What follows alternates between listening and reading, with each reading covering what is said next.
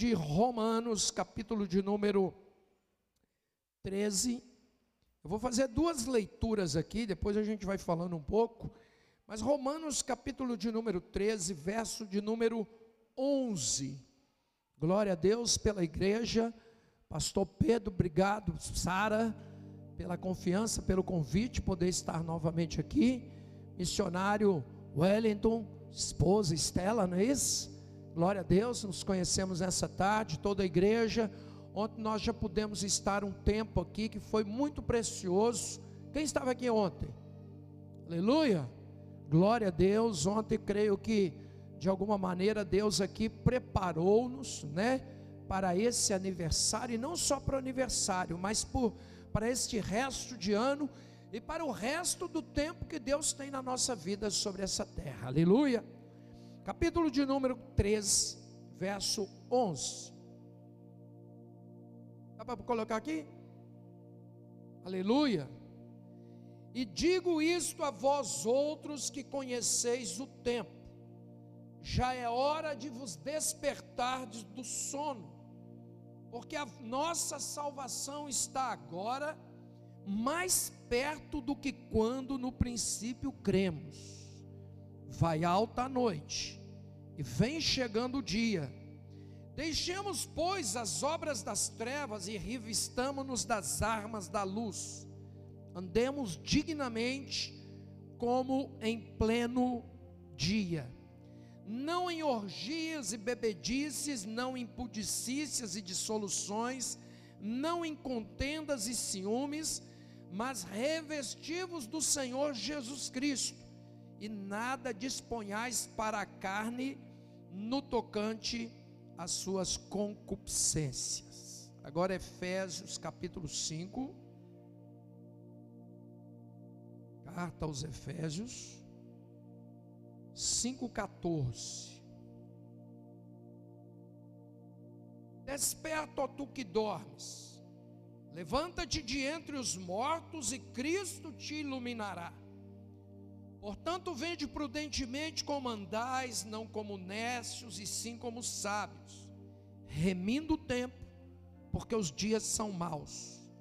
Por esta razão não vos tornei insensatos, mas procurai compreender qual a vontade do Senhor. E não vos embriagueis com vinho, no qual há dissolução, mas enchei-vos do Espírito, falando entre vós com salmos, entoando e louvando de coração ao Senhor, com hinos e cânticos espirituais, dando sempre graças por tudo a nosso Deus e Pai, em nome do nosso Senhor Jesus Cristo, sujeitando-vos uns aos outros no temor de Cristo. Amém? Glória a Deus. Um novo tempo, um novo começo essa palavra é uma palavra para aqueles que conhecem o tempo. Então, a primeira coisa importante de entendermos no tempo que nós estamos vivendo é que Deus nos tem chamado a uma clareza, diga clareza, discernimento, percepção do tempo que nós estamos vivendo não apenas tempo, como falamos aqui ontem, no sentido cronos, quantitativo, 12 de agosto de 2021, mas tempo, no sentido kairos, qualitativo, tempo sobremodo oportuno de Deus tempo do agir de Deus na terra, na igreja, na minha vida, na tua vida, na Igreja Batista Nacional, novo tempo. Nove anos já se passaram.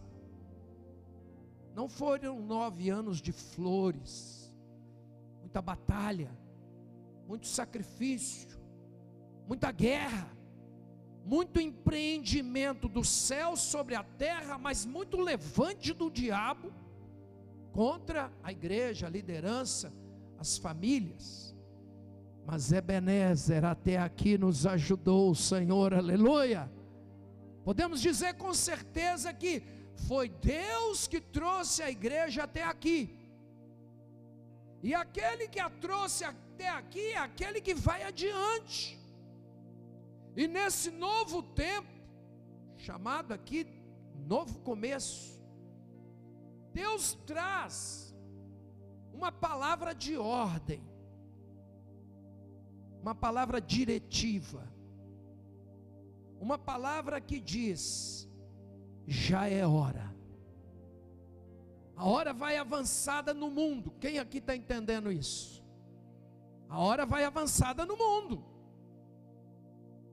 Ontem nós falamos que nós estamos vivendo uma estação de dor, de angústia, de perdas, de morte.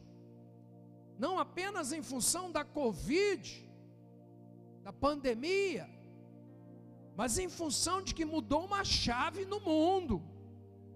Desde que a década de 20 adentrou, existem agendas aí pelo mundo afora, agendas de poderosos, que tratam os seres humanos como meros números.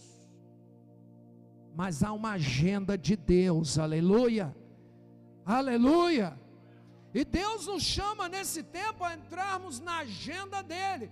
E para nós entrarmos na agenda dele, nós temos que abrir o nosso coração para que, pela palavra, pelo Espírito, pelos sinais que estão aí no mundo, nós possamos discernir essa hora e o que é que Deus está fazendo ou quer fazer conosco. Amém? Porque eu li Romanos e eu li Efésios. Há um paralelo entre as duas mensagens, entre uma carta e outra. E a palavra de conexão aí é: já é hora de despertar do sono. Deus está falando para uma igreja e para outra igreja. São as únicas duas igrejas em todas as cartas dirigidas a igrejas, né, cartas de Paulo, de João, de Pedro, mas nessas duas especificamente, há uma mesma palavra de ordem. No caso da igreja em Roma, despertai, já é hora, porque a vossa salvação agora está mais próxima do que quando no início crestes. Ele está dizendo que sim, Deus está intervindo naquele momento no império e que era necessário que aqueles irmãos estivessem alertas, despertados, alinhados, antenados com o que Deus estava requerendo deles. Na igreja de Éfeso também. Qual é a aplicação para nós hoje? Temos que entender então o contexto daquelas duas igrejas. Eu creio que uma representa a igreja que está inserida no contexto do Estado, das leis, da cidadania. Roma era a capital do Império Romano. Lá estava o imperador. Dali tinha todas as determinações de leis para todas as nações que estavam debaixo do domínio da influência, do controle da cultura romana. Ali no coração do domínio satânico daquela época, através de um estado totalitário, tinha uma igreja inserida no contexto de autoridade, de responsabilidade, de cidadania, que de diariamente corria o risco de ir para as arenas romanas. Milhares de cristãos foram mortos no princípio da era cristã. Até o século 3 houve perseguição implacável do Império Romano contra a igreja do Senhor. Milhares de cristãos foram mortos, esfolados vivos, queimados, decapitados, crucificados, trucidados nas arenas. Qual era o crime? O crime era um só. Em vez de declarar Ave César, que era salve César, ou César é Deus, eles diziam Ave Cristo, Jesus Cristo é o Senhor, Jesus Cristo é o Rei. Eles estavam submissos a leis romanas, e Paulo fala sobre estar debaixo de autoridade, mas no contexto da terra, daquele contexto de influência política muito forte, era necessário que aquela igreja estivesse alinhada com o Espírito Santo, para fazer frente à guerra espiritual que já se travava naquele tempo e a igreja pudesse cumprir o papel de ser luzeiro no meio de um mundo tenebroso, sal da terra. A igreja pudesse cumprir a sua identidade de ser expressão, canal da manifestação do reino de Deus, do Rei dos Reis, do Senhor da Glória. Mas quando então ele diz: desperta, o que podemos subentender aí é daquele sono que não é o sono natural, o sono que é necessário física e biologicamente falando, aquele sono que traz renovo, que é o próprio Deus que criou. A palavra diz que aos seus amados Deus dá enquanto dormem. Mas que então que sono era esse? Sabe que sono era aquele? Quem aqui motorista sabe. Quando você já está numa estrada muito tempo, dirigindo, numa posição, você pode estar no melhor carro. Você pode ter entrado ali bem disposto, disponível. Mas depois de muitos quilômetros, depois de muito tempo naquela posição, a rotina, o costume vai fazendo com que vai fechando um circuito cerebral. E há muitos acidentes que ocorrem por aí, porque simplesmente as pessoas dormiram ao volante. Dormiram. Não era intencional. Não é porque a pessoa falou, ah, deixa eu dar uma dormida aqui ao volante, porque eu já estou dirigindo muito tempo. Não. Acontece. E em qualquer igreja, em qualquer ministério, em qualquer vida, em qualquer liderança, Muitas vezes, por causa da rotina, da dificuldade, do entra e sai, do dia a dia, do desgaste, é como se vai nossas mentes sendo afuniladas, e sem que queiramos, vamos baixando a guarda, vamos ficando desconectados da realidade, não apenas realidade social, mas da realidade espiritual do nosso Deus, que é soberano e que tem o seu caminho na tormenta e nas tempestades, e que a nuvem é os pó dos seus pés, vão perdendo. Não que queiramos. É como que a gente vai caindo numa num costume, numa acomodação. Já não temos mais expectativa de uma vida intensa com Deus. Nos acostumamos com a fé, nos acostumamos com milagres, nos acostumamos, como se fosse uma ordem natural e já nem mais nos quebrantamos, choramos, como no princípio.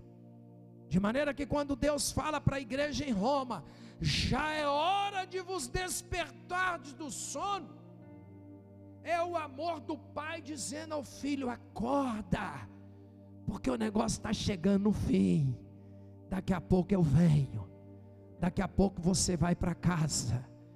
Mas enquanto isso não acontece, vai alta noite. Há uma guerra sendo intensificada nos ares. O inimigo trabalha incessantemente para roubar, matar e destruir.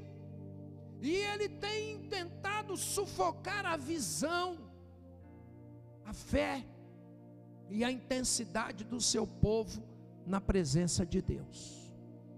Nesse tempo de pandemia, Muita coisa aconteceu. Mais do que as mortes físicas, que são tão sérias, muitas pessoas espiritualmente fecharam o circuito. Não sei se aqui aconteceu isso. Eu sou de uma cidade pequena no Mato Grosso do Sul, mas muitos fecharam o circuito. Muitos baixaram o farol, como diz. De certa maneira foram tomados por um sono pesado. E ao terem que ficar em casa por decretos, por demandas, por cuidados, como que se acostumaram? E o online é muito bom, mas tem que cuidar. Por quê?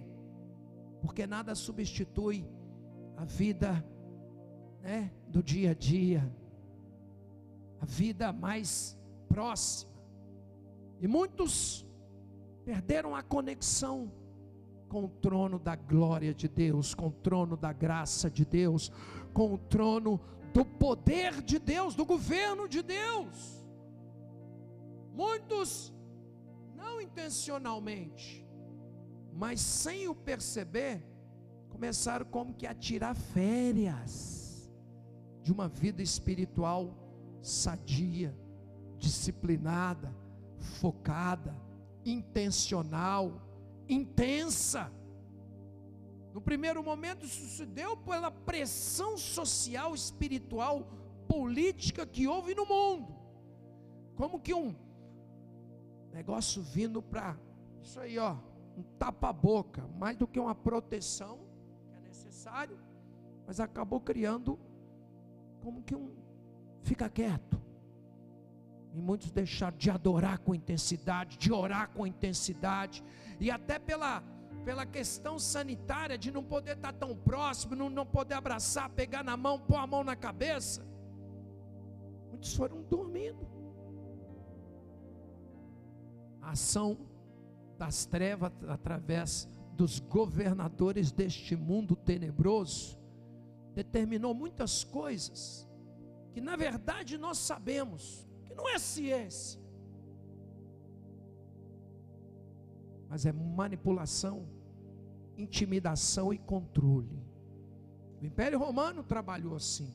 Todos os grandes impérios mundiais, regidos por homens caídos, sempre trabalharam com manipulação, intimidação e controle. E a igreja, no princípio da era cristã, não ficou livre dessa opressão, não. Tanto é que, quando eles não se submetiam ao espírito da idolatria daquela época, o Império Romano veio com violência contra o povo de Deus, tentando calar de todas as maneiras, impedir que a igreja fosse igreja.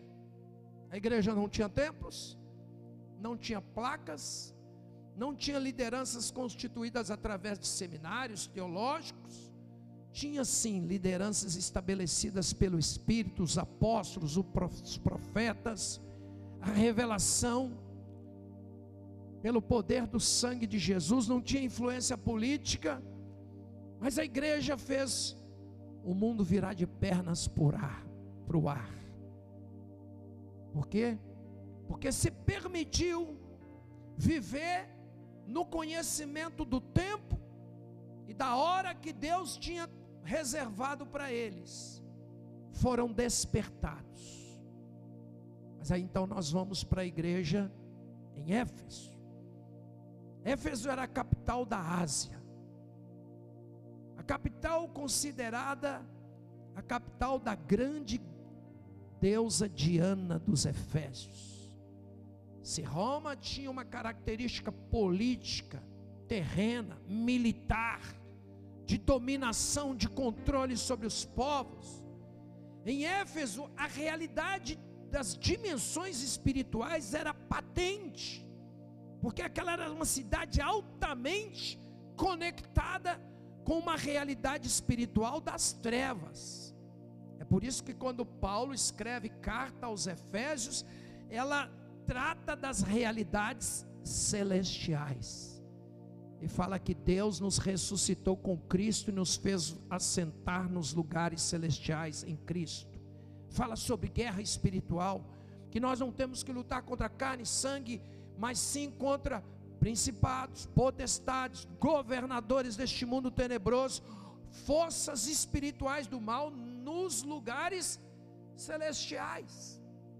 E a essa igreja inserida naquela cidade, naquela região, também a palavra foi: desperta, ó tu que estás dormindo, Cristo te iluminará. Remi o tempo, porque os dias são maus. Procurai com zelo saber qual é a vontade do Senhor. Não sejais insensatos, negligentes, mas adentre, mergulhe na revelação do que Deus tem para vocês. E aí ele deixa claro: e não vos embriagueis com vinho, no qual há dissolução, mas enchei-vos do Espírito, falando entre vós com salmos, entoando e louvando de coração ao Senhor. Qual é aqui a mensagem? A igreja ela é tanto terrena, inserida num contexto de leis, de nação, de cidadania, de questões políticas, como também a igreja é celestial e ela está inserida num contexto de lugares altos em Cristo. E nós precisamos estar despertados tanto no que diz respeito ao nosso estar nessa terra, como também não abrir mão do nosso lugar celestial em Cristo. Muitas pessoas vivem um extremo, espiritualizam tudo e perdem a conexão do que está acontecendo no perdem a conexão do que está acontecendo no Brasil, não conseguem fazer a leitura da ação de Deus no nosso tempo, no meio de tudo que está acontecendo na política, na economia, não conseguem discernir os sinais dos tempos. Vocês dizem quando o céu estava vermelhado, vai chover, e não sabeis discernir os tempos. Veja, Deus está nos chamando nesse tempo, como igreja, a estarmos acordados por uma série de coisas que estão acontecendo, e muitas vezes estão acontecendo porque a igreja baixou a sua guarda, não está no seu posicionamento de guerra, de violência contra o poder das trevas, está de certa maneira apenas sobrevivendo na terra, querendo aí ter o seu lugar de segurança, o seu dinheirinho, isso aí não é conosco, não, é conosco.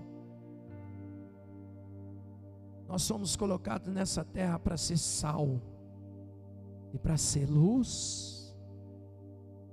O sal é que dá sabor, o sal preserva, o sal desperta sede, o sal estanca sangue, o sal era usado como salário. Nós estamos aqui para fazer uma diferença, não porque sejamos bons, mas porque Cristo em nós é a esperança da glória, porque aquele que está em nós é maior do que aquele que está no mundo, porque mais são os que estão conosco dos que os que estão contra nós. A igreja não é chamada a se envolver em politicagem, mas a igreja é chamada a influenciar sim na política, na educação e em tudo mais que está sobre essa terra, para que o reino dos céus se estabeleça no coração das pessoas. A igreja estava em Roma, debaixo das barbas, vamos dizer, do imperador aonde saiu o comando para todas as nações da terra. E o Espírito diz: já é hora de vos despertar, porque agora a vossa salvação está mais próxima do que quando lá no princípio vocês creram. A vossa redenção se aproxima. Levante a sua cabeça e olhe. Não fique atemorizado nem intimidado pelo poder das trevas, não. Nós não somos daqueles que retrocedem para a perdição, somos, entretanto, da fé para a conservação da nossa alma. O inimigo tem trabalhado nesses dias para tentar calar a voz profética de Deus na igreja, fazendo com que a igreja fique no seu canto, amedrontada. Temos que respeitar leis, temos que submeter autoridades, desde que isso não afronte o princípio da obediência ao Deus. Temos que estar atentos ao nosso posicionamento profético nesses dias que estão acontecendo e nos dias que virão. Por quê? Porque quando a luz se esconde, as trevas tomam conta. A única coisa que impede a escuridão é a luz, irmãos. Aleluia! Você está entendendo? Olha aqui, ó, a única coisa que impede a escuridão no, meu coração, no teu, lâmpada para os meus pés é a tua palavra e luz para os meus caminhos. Jesus diz: Eu sou a luz que vinda ao mundo ilumina todo homem. Aquele que me segue não andará em trevas, porque terá a luz da vida. A luz que vinda ao mundo e as trevas não prevalecem contra ela. Nós estamos sendo chamados nesse tempo a mergulhar na luz da presença de Deus, porque Deus faz resplandecer a sua luz em meio às trevas. O mundo vinha caminhando para uma série de avanços, crescimento, liberdade econômica, financeira, política, mas eis que de repente surge pelo poder das trevas e dentro de uma permissão de Deus, porque muitas vezes diante de tudo isso, aí nós nos perguntamos: Deus, onde o Senhor está? Deus, por que o Senhor permite isso? Diz a palavra que quando Israel entrou na terra, ainda muitos inimigos, muitos foram vencidos, mas muitos ainda continuaram lá depois do tempo que Josué morreu. E diz que Deus permitiu que aqueles inimigos ainda estivessem na terra, para que aquela geração, aquela nova geração que estava vivendo aquele novo tempo, que ainda não tinha conhecido das guerras do Senhor, eles aprendessem a guerrear. Aprender a guerrear, irmão. Esse é um tempo onde nós não podemos dar o luxo de baixar a guarda. Viu, pastor Pedro? Viu, pastora Sara? É um tempo de guerra. Está intensificado nos céus, está intensificado na terra. Hoje em dia já está ficando até mais declarado. Se num tempo atrás as coisas eram meio subliminar, hoje já está ficando bem descarado. Porque a palavra de Deus diz que quanto mais se aproxima-se o fim, o imundo ia se sujando mais, e aquele que é santo teria que ir se santificando mais, e que chegaria um tempo em que se ficaria claramente definido a diferença entre aquele que serve a Deus daquele que não serve a Deus. Esse é um tempo de despertamento um tempo de não sermos mais meninos na fé e não simplesmente estamos correndo atrás da bênção, porque a bênção de Deus, Ele prometeu que há de correr atrás daqueles que estiverem em aliança com Ele. Deuteronômio 28. Ele diz que os sinais acompanhariam aqueles que creem. Mas esse é um tempo de renovarmos a nossa aliança com Deus, de marcar território, porque nesse tempo onde houve essa pandemia, ela ainda está acontecendo, pasmem, muitas liberdades adquiridas ao longo de muito tempo, com guerras, com mártires, inclusive na Europa, estão sendo claque, claque, claque, canceladas. Direitos humanos, pessoais, individuais, em nome da segurança e da paz, estão sendo tolhidos. E o Brasil está nessa agenda do mal, onde nós estamos vendo coisas absurdas acontecerem, tentando fechar um cerco contra direitos, liberdades individuais. Mas mais do que isso, o inimigo trabalha para calar tua boca, para que você fique dormindo, para que você seja dominado por aquele sono incontrolável de quando a gente está dirigindo. Qual é o segredo quando o sono quer te pegar e você está dirigindo? Qual é? Quem sabe aqui? Quem sabe aqui? Quem é motorista? É continuar lutando, indo na mesma? Não. O segredo é você parar. E sair do carro. Lavar sua cabeça. Dar uma ajustada deixar circular o sangue, mudar uma posição, se não tiver outro para assumir o comando do carro. O segredo é você não continuar ali naquele mesmo embalo, não, porque senão, num segundo, até com os olhos abertos, a pessoa dorme. Muitas vezes na fé nós estamos até com os olhos abertos, mas será que nós não dormimos? Será que nesse tempo de pandemia muitos de nós aqui não deu uma uma esfriada? Uma como que acomodada básica? Será que muitos de nós não demos uma retrocedida? Até porque, como Abacuque, gritamos, clamamos, pedimos mudança, oramos por algumas pessoas e mesmo assim elas partiram mesmo assim elas morreram.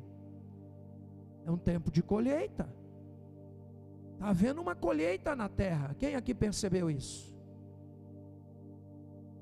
Deus tem recolhido muitos servos dele para o seu celeiro eterno. Coisa que não estava na nossa agenda, está acontecendo. Mas está na agenda de Deus que nós, como igreja, entendamos esta hora. A Igreja Batista Nacional entenda essa hora. É um novo começo, sim, pastor. Mas não é um começo no sentido de algo novo, é um começo no sentido de voltar à essência, voltar ao princípio, voltar ao começo, voltar à fonte que nos deu a vida, a respiração e tudo mais. É Deus que nos deu. Nós não pagamos por isso. E nós estamos aqui hoje sobre esta terra, mais do que nunca, numa consciência de milagre de Deus.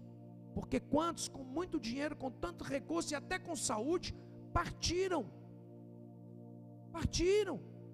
Gente talvez mais crente do que eu e você. Gente que você falou, poxa, poderia ter ficado mais, por que, que não foi o outro? Mas partiram. Então, se eu e você ainda estamos aqui, é por um milagre, mas é por um propósito. E o propósito de Deus não é apenas que a gente esteja vivo, mas é que a gente esteja despertado, que a gente esteja alinhado, antenado e qual era a chamada do despertamento na igreja de Roma e o chamado de despertamento na igreja em Éfeso? Revestivos do Senhor Jesus. Seja cheio do Espírito Santo. A chamada de Deus para nós é a chamada para Ele, irmãos. A chamada é para que nos vistamos novamente do Senhor Jesus. Palavra revestir é vestir de novo, deixando as armas, as obras das trevas, aliás, as obras das trevas, e tomando as armas da luz. É tempo de guerra, irmão. Não dá mais para a gente achar que dá para simplesmente ser um cristão que todo tempo estou sendo alimentado, alimentado, e que é outro que vai orar por mim. Não dá para terceirizar a fé. Não dá para ficar esperando nos pastores simplesmente, você tem que ir para o Senhor. Você tem que se posicionar em Deus, porque Deus ainda espera e conta com você para ganhar muita gente que está fora, antes que seja tarde. Ganhar famílias, ganhar perdidos, como você foi ganho, foi salvo, porque alguém se dispôs. Nós não somos bons, bom é um só que é Deus, mas nós somos filhos do bom Deus, aleluia e a bondade de Deus está sobre nós. A bondade de Deus nos conduz ao arrependimento. A bondade de Deus faz provisão para nós nas nossas necessidades. E a bondade de Deus é uma promessa de que ela nos seguirá todos os dias da nossa vida até que adentremos as portas eternas. E nessa bondade, Deus nos diz: é hora de você estar mais junto na minha presença. É hora de estar na casa. Glória a Deus que os decretos aí estão encerrados, não sabemos quanto tempo. Porque como diz os bambambam bam, bam aí do mundo, diz que o mundo nunca mais vai ser normal. É um novo normal. Tem que se preparar para outras pragas. Pelo Apocalipse a gente sabe que existe uma realidade assim. Mas como que nós vamos nos preparar? estando acordados, estando aliançados, estando posicionados na presença de Deus. E aí o resultado disso, abra aí para você ver Isaías 60, nós vamos orar. É o primeiro dia, nós não vamos tomar tempo. É só uma palavra aqui de, de comando de Deus. Amanhã o missionário Wellington estará aqui, nós estaremos, haverá oração, haverá toda uma movimentação, ainda tem sábado, tem domingo, mas olha aí o que está escrito em Isaías 60.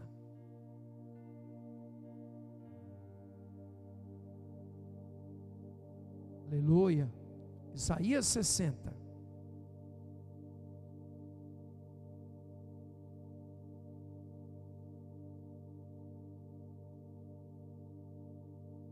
Acharam? Juntos. Dispõe-te, resplandece, porque vem a tua luz, e a glória do Senhor nasce sobre ti. Porque eis que as trevas cobrem a terra, e a escuridão os povos mas sobre ti, diga sobre mim, aparece resplandecente o Senhor. Deus ele traz uma palavra de despertamento, mas quem acorda ou não é cada um, porque ele diz: dispõe-te. Você já viu quando você está com muito sono e alguém vem querer te acordar? Como é que você reage? Como é que você reage? Há uma tendência da gente ficar bravo. Sim ou não? Atenção aqui, ó. Sim ou não? Quando você está com muito sono, cansado e alguém vem te acordar, a tendência é você querer. Não, não, deixa eu dormir mais um pouquinho, vira para o lado. Quem aqui põe despertador às vezes seis horas da manhã, ele toca duas, três vezes, você fala, vou dar mais uma dormidinha. Aí ele para de tocar quando você vê, já deu oito horas da manhã. Tem gente que já tem um despertador interno. Tem gente que já está despertado. Tem gente que ninguém mais precisa chamar para oração, para o jejum, para o culto, para a palavra, porque sabe que o seu negócio é com Deus, e sabe que não pode dar mole, não, e vai à luta. Mas Deus está usando esse tempo, ministério pastoral, ministério profético, para despertar cada um de nós, porque Deus não quer que ninguém fique para trás. Não é só uma questão de sair de igreja, de desviar, de ficar perdido, não. O tempo é sério. Sabe qual é a nossa distância da eternidade? Nós estamos de um três minutos da eternidade. Um a três. Um minuto. É que o nosso pulmão pode ficar sem ar. Três minutos é que o nosso coração pode ficar sem bater. De um a três, sepultura, eternidade. Essa Covid, dentro de uma permissão de Deus, é um tempo de alinhamento. O rico, o pobre, o sábio, o ignorante, o crente, o ateu, o pequeno e o grande, todos estão nivelados por um mesmo perigo. Se o negócio pega, por um minuto sem ar, precisa de oxigênio. E mesmo o oxigênio de um hospital pode ser insuficiente para encher o pulmão. E se não enche o pulmão, o coração para. E uma parada cardiorrespiratória manda, não é só para a sepultura, manda para a eternidade. Porque a morte não é o fim, a sepultura não é o fim. Ah, então eu vou ficar com medo? Não, porque o medo só paralisa, o medo só atrofia, o medo precipita mais ainda as pessoas para o mal. Nós temos que ficar na revelação da palavra, e a palavra é: dispõe-te, levanta, deixa que a luz do Senhor brilhe na sua vida, seja revestido do Senhor Jesus, viva uma vida cheia do Espírito Santo, não se embriague com as coisas naturais dessa vida, o vinho que traz dissolução, não se deixe enganar pelas coisas momentâneas que te dão um pouquinho de alegria, mas que te rouba a conexão com o trono da glória de Deus. Não! É hora de despertar. É hora de ser igreja. E mais do que ser igreja, não que não é ser igreja, é hora de entendermos as figuras que Deus usa para sermos igreja. A igreja é família, a igreja é coluna e baluarte da verdade, a igreja é o corpo, Nesses dias, muitas pessoas individualmente dizem: Ah, eu sou igreja. Não, ninguém individualmente é a igreja de Cristo. Nós somos membros do corpo. A igreja só é igreja, dois ou três reunidos, congregando, debaixo de comando, debaixo de instrução, debaixo do sangue. A igreja é corpo de Cristo na terra. Eu e você somos as mãos, os dedos, os pés. Mas há uma figura que nós precisamos entender como igreja. A igreja é o exército de Deus. Por que será que nós temos no comando da nação um capitão do exército da terra? Por que há uma mobilização tanto forte aí? Deus está querendo nos acordar, irmão, para a nossa condição e a nossa identidade de exército de Deus.